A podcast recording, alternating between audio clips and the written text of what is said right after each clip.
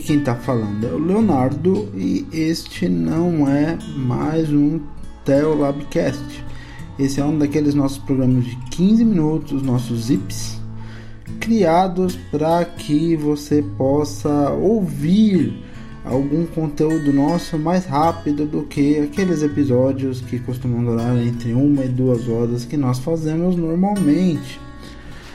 É, antes de começar, eu gostaria de falar a respeito de nossos canais de contato. Então lembrem sempre que nós temos a arroba Teolabcast no Twitter, nós temos a nossa página no Facebook, lá o facebook.com.br Teolabcast. Nós temos também o no, nosso Instagram, arroba Teolabcast. E vocês também podem entrar em contato conosco por e-mail teolabcast.gmail.com Nós também estamos no Instagram, no Instagram não, é no Spotify.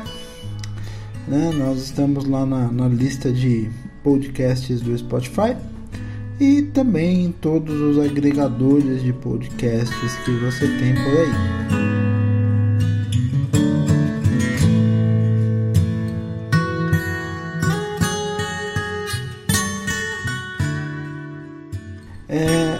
Queria começar a falar com vocês e a gente vai falar hoje um pouco a respeito da temática da maldade. Por que a gente vai falar a respeito da temática da maldade? Né? A gente tem angústias e aqui eu quero passar um contexto histórico sobre, sobre o tema.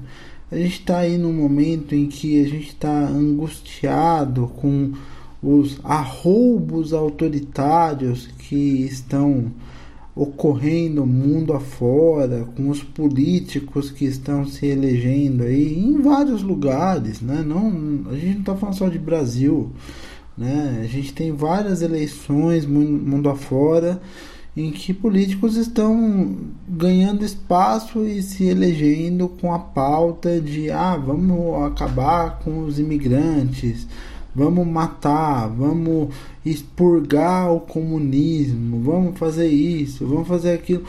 Que são pautas autoritárias, são pautas antidemocráticas, são pautas que não estão abertas à discussão, são pautas que criam um muro de separação entre nós e os outros, ou entre os outros e nós, dependendo de que lado você estiver.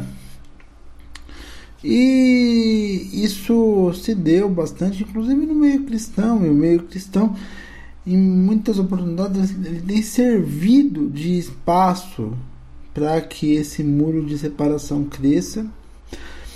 E, e vendo esse contexto, eu fiquei pensando, né? A gente fica pensando às vezes, a gente tem algum tempo que a gente está livre, a gente fica pensando é, como, como que a maldade ela chega a esses níveis, né? Como que é, as pessoas elas passam a, a, odiar umas às outras, como que as pessoas passam a se dividir. E daí eu lembrei do, da primeira metade do século XX, né? em especial todo o contexto que originou a Segunda Guerra. Quando a gente fala de guerra, a gente pensa que é, guerra é aquilo que é, faz com que uma pessoa muito má enfrente uma pessoa muito boa. E, e daí você romantiza o vencedor e o perdedor se torna o grande vilão que foi derrotado. Mas em geral as guerras são entre grupos de pessoas más que não se entendem e disputam poder de alguma forma. Né? E isso também foi o caso da, da Segunda Guerra Mundial. A gente não pode esquecer que, assim, ó, óbvio, Hitler tem todas aquelas maldades que nós conhecemos dele, aquele plano maligno de eliminar judeus e, e, mais um monte de, de outras minorias, né, em seus, em, suas, em seus campos de concentração, mas a gente pode, a gente pode lembrar que quem enfrentou é, Hitler não era necessariamente bom. Winston Churchill tinha uma política em relação às colônias, especialmente a Índia, que era horrível. Uma política que culminou logo após a guerra no movimento de independência da Índia. Né? O, o, próprio Stalin, ele era, um, ele era um sujeito que ele tem seus crimes contra a humanidade. Né? O grande expurgo de 1937, em que, é, que foi basicamente uma versão soviética da Revolução Cultural Chinesa, que aconteceria 30 anos depois, em que professores eram perseguidos, em que é, qualquer pessoa que era denunciada acabava lá em, em um dos gulags né, do, da Sibéria. E, e Stalin e a guerra não melhorou Stalin. Né? Não sei se vocês lembram disso, mas depois da guerra você teve um outro expurgo de soldados que voltaram da guerra também. Né? E, e, todos os soldados, ou grande maioria dos soldados soviéticos que foram feitos prisioneiros em algum momento na guerra, foram mandados para campos de trabalhos forçados depois, porque a ordem de Stalin no começo da guerra era que não deveria ter nenhum soviético capturado pelos nazistas. Ou seja, se os nazistas estivessem chegando e você não visse forma de escapar, a sua solução era dar um tiro na própria cabeça e morrer, e não ser capturado.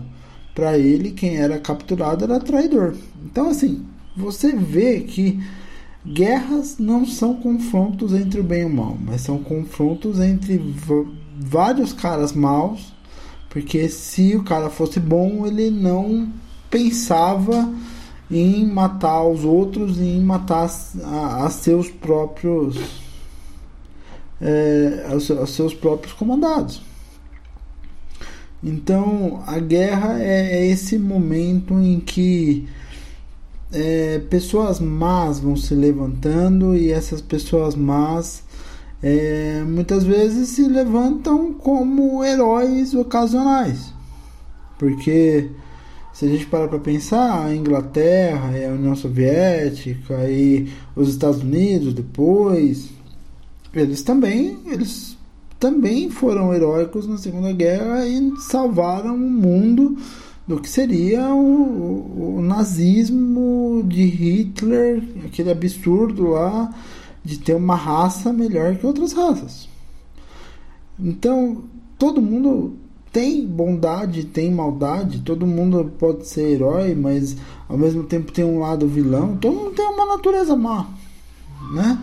E e vendo que hoje meio que se repete esse tempo em que o mal se levanta, e o mal se levanta não na forma de nomes, mas o mal se levanta no sentido de pessoas que só pensam em seu próprio benefício e não se importam em sufocar os outros de maneiras é, discretas ou de maneiras mais é, claras para que esse benefício próprio e, e, e, elas não se importam em subjugar os outros, não se importam em deixar os outros num patamar inferior.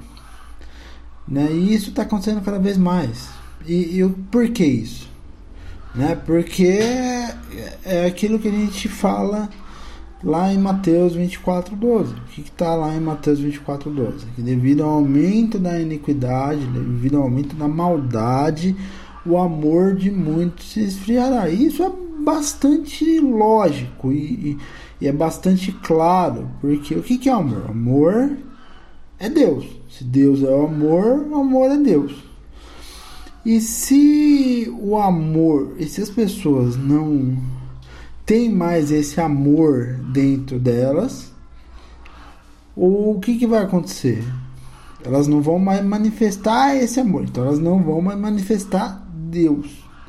E ao não, e ao não manifestar mais Deus, elas não vão passar pelo processo de transformação que Deus promove em nós através de Jesus Cristo que é o processo de transformação daquele homem natural que pensa apenas em si mesmo, em seus próprios benefícios, e que é, é, o homem do pecado do Éden, é o homem que come o fruto e a primeira coisa que ele faz depois de comer o fruto é acusar a pessoa que está do lado dele do pecado, como Adão fez com Eva.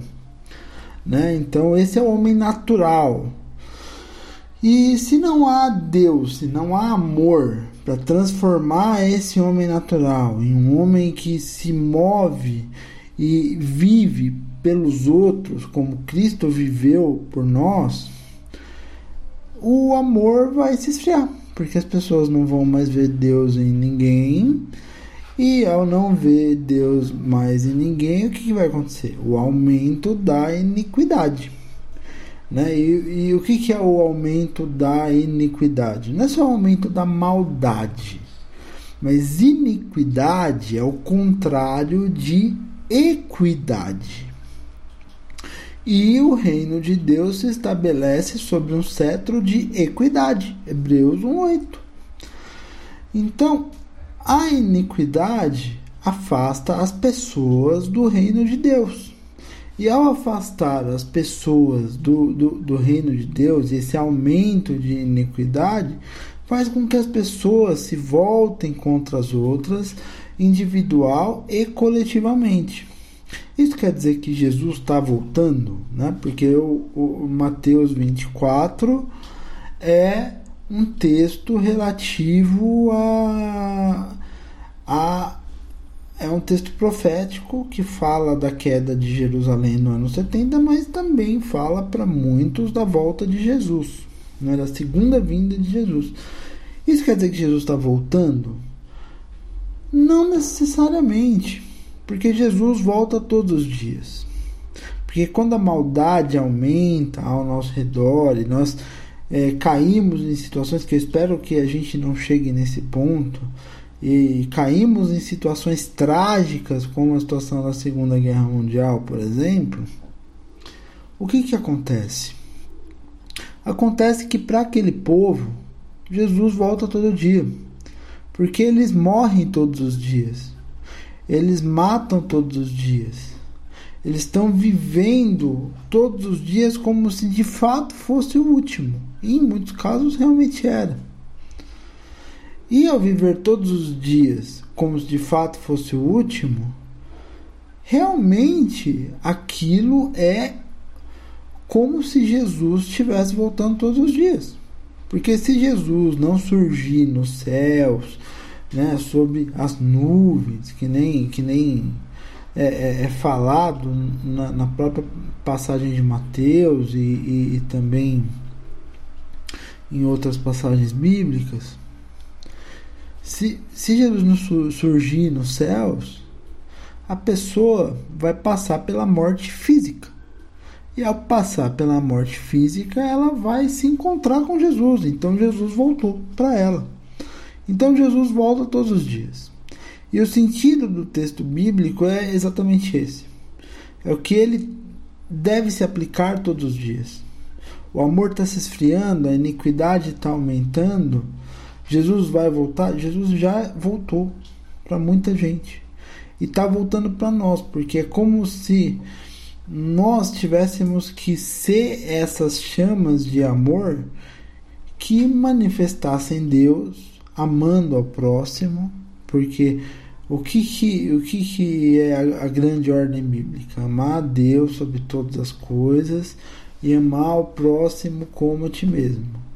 E as duas coisas não são independentes entre si. Porque quando você ama a Deus, você manifesta o amor de Deus, e quando você ama a Deus, você automaticamente reflete esse amor para quem é a imagem de Deus, que é o próximo. Então, você necessariamente tem que manifestar o amor de Deus. Então você tem que manifestar amor para manifestar Deus, você tem que manifestar Deus para manifestar o amor. Se você não manifesta o amor, você não tem Deus, porque Deus é amor. É o que fala lá em 1 João. O apóstolo João fala pra gente. Então, qual que é o nosso papel enquanto cristão nesses momentos em que a maldade aparentemente é incontrolável, a maldade aumenta, a maldade chega a patamares terríveis. É ser aquele que manifesta o amor. Para impedir que esse aumento de iniquidade, que essa coisa das pessoas de quererem é, combater a equidade, que, que é equidade? Equidade é todo mundo feliz, todo mundo é, eu olhar para outra pessoa e não olhar para ela nem como pessoa inferior nem como pessoa superior. E quando a gente deixa de pensar nas pessoas como é, iguais a nós, deixa, começa a achar elas inferiores ou superiores, a gente sai desse senso de equidade e a gente passa a viver em iniquidade, que é aquilo que está lá em Mateus. Mateus 24 fala que a iniquidade aumenta quando a gente vê as pessoas como inferiores ou superiores, porque você não consegue mais enxergar elas numa relação de equidade, você já não consegue mais enxergar elas como irmãs. E daí você tem que odiar essa pessoa, você tem que eliminar essa pessoa, porque ou ela é inferior, ela é insignificante para você, ou ela é superior, e sendo superior você não pode ter ninguém superior a você, então você tem que eliminar essa pessoa, você tem que acabar com essa pessoa. E aí surgem as guerras, e aí surgem as disputas, e aí surgem as disputas individuais e surgem as disputas coletivas. Surge a violência individual, que aqui no Brasil mata mais de 60 mil pessoas por ano, e surgem as guerras que matam aí mundo afora, né? que nem a Segunda Guerra Mundial, aí, que matou só ela cerca de 100 milhões de pessoas. Então, para evitar isso, que, que a gente tem que fazer? A gente tem que entender que, como filho de Deus, que como imagem de Deus aqui na Terra, a gente tem que manifestar diariamente esse amor de Deus. E manifestar como?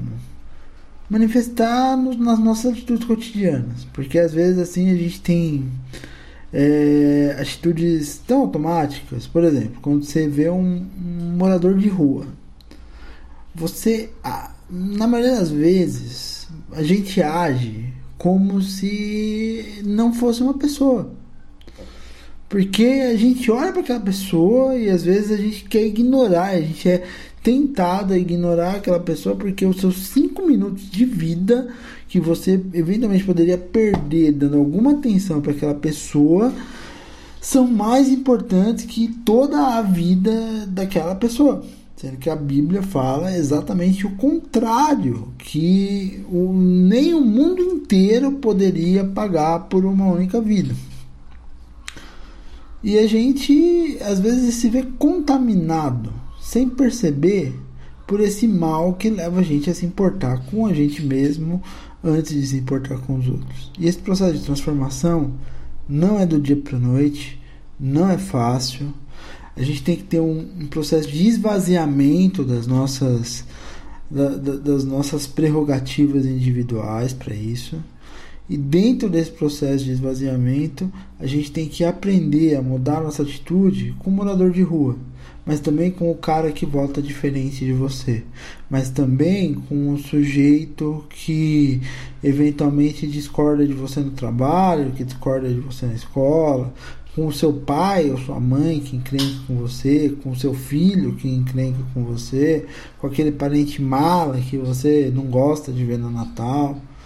A gente tem que ir mudando a nossa atitude, porque mudar a nossa atitude é manifestar esse amor de Deus que vai impedir o mundo de cair nessas relações de iniquidade. Ok? Deu quase 20 minutos, mas é isso aí. Um abraço para vocês, que Deus abençoe a vida de vocês e até mais. Um abraço, tchau, tchau.